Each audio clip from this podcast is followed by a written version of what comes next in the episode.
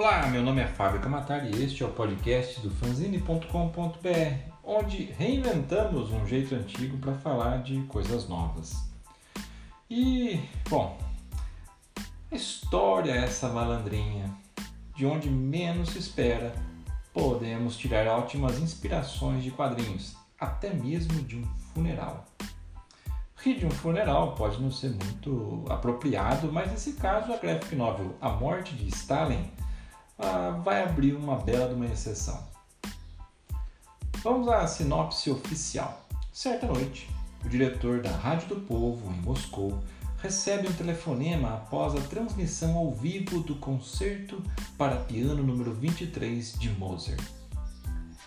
É ninguém, ninguém mais, ninguém menos que Joseph Stalin, o homem mais poderoso da União Soviética e um dos líderes mais temidos do mundo. Stalin é, pede uma gravação da peça. Nada, porém, foi registrado.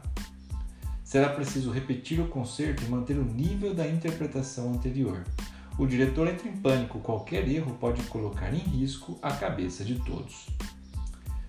Posteriormente, enquanto escuta a gravação, Stalin sofre um derrame que o levará à morte em março de 1953.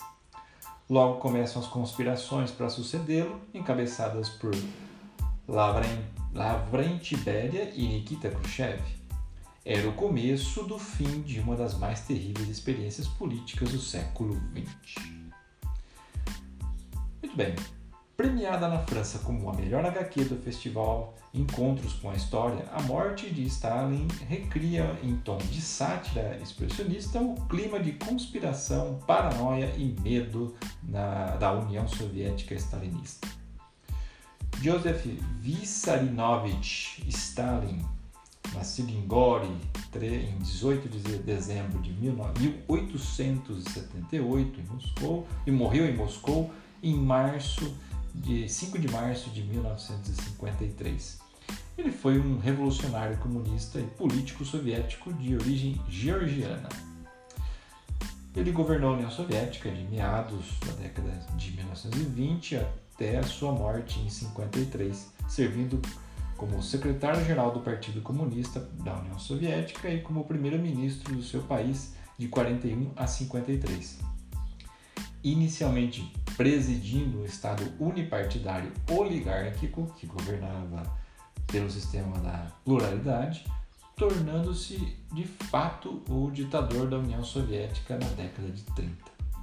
Ideologicamente ligado à interpretação leninista do marxismo, Stalin ajudou a formalizar essas ideias como o marxismo-leninismo, enquanto as suas próprias políticas ficavam conhecidas como stalinismo.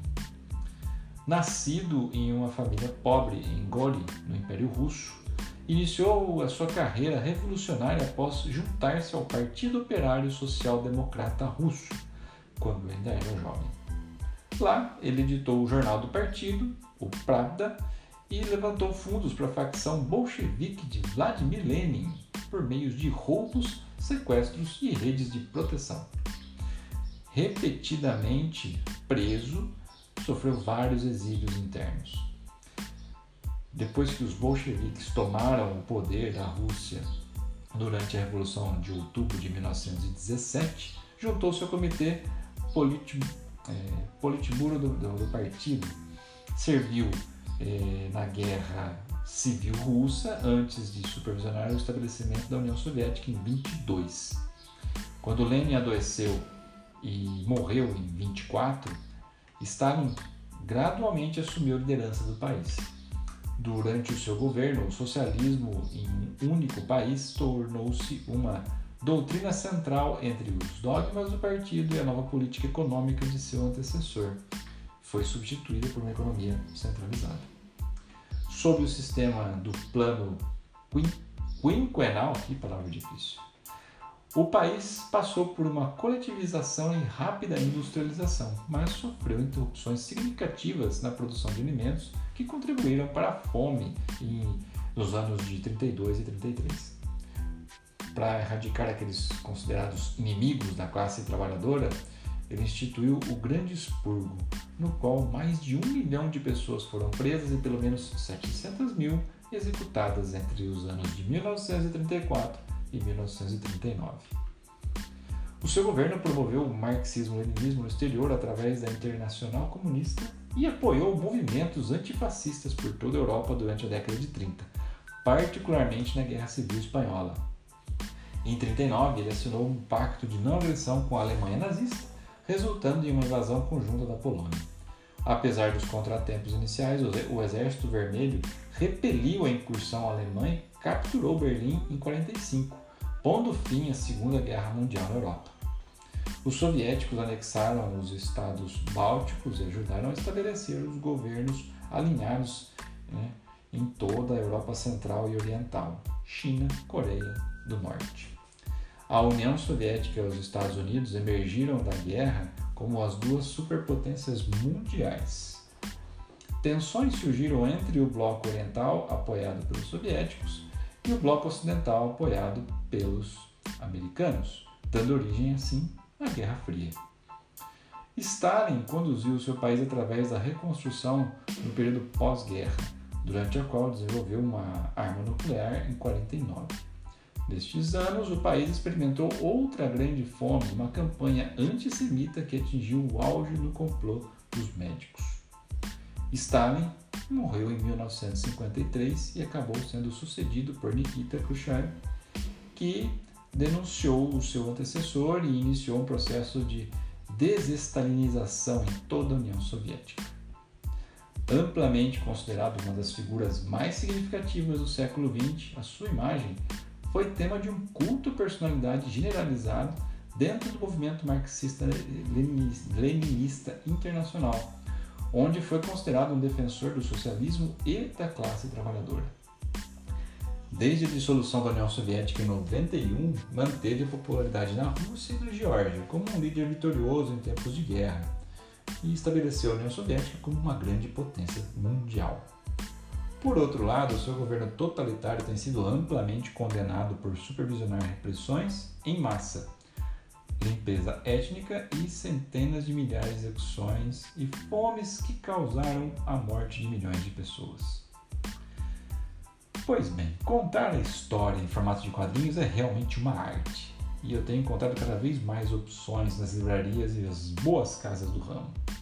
A Morte de Stalin foi produzida pelos franceses Fabien Nury, roteiro, e Thierry Robin, na parte da arte. É, ele reúne uma única edição os dois volumes originais da história e foi trazido pelo, ao, ao Brasil pela editora Três Estrelas. A HQ mostra quase que em tempo real o passo a passo da morte e do funeral de Joseph Stalin, em Moscou, no dia 28 de fevereiro de 53. O diretor é, como eu disse na sinopse, o diretor da Rádio do Povo recebe um telefonema inesperado depois daquela, daquele concerto de piano, é, concerto para piano número 23 de Mozart. Do outro lado, era Stalin e estava pedindo uma gravação. O diretor entrou em pânico e, né, de, de imediato, ele viu que ninguém tinha gravado nada e tinha que repetir o concerto. A partir daí, você né, pode imaginar a quantidade de maluquice que aconteceu. Enquanto o Stalin estava escutando a gravação, ele sofre um derrame né, que acabou vitimando ele. E aí começaram as conspirações para ver quem ia. Durante esse funeral começaram as, as, as conspirações para ver quem ia assumir o poder. Então você imagina com, com Stalin ali, nem frio estava a quantidade de disputas internas que estavam acontecendo. A partir de acontecimentos reais, os autores recriam um tom de sátira expressionista, um clima de conspiração, paranoia e medo que refletia não só o cenário da União Soviética, né, como, como um todo e, e o governo, né, essa, como estava o governo em si. Essa obra venceu o prêmio Chateau de Cheverne eh, de melhor história em quadrinhos no Festival de Encontros com História, em Blois, na França. Acho que eu falei certo. A editora Três Estrelas fez um ótimo trabalho editorial, apresentando uma edição completa, caprichada na visual e com papel e impressão de qualidade. É uma edição realmente histórica para entrar na história. No link, no post tem um, tem um, um link para compra na Amazon, preço tá bacaninha, para uma edição de 152 páginas, lançada em março de 2015.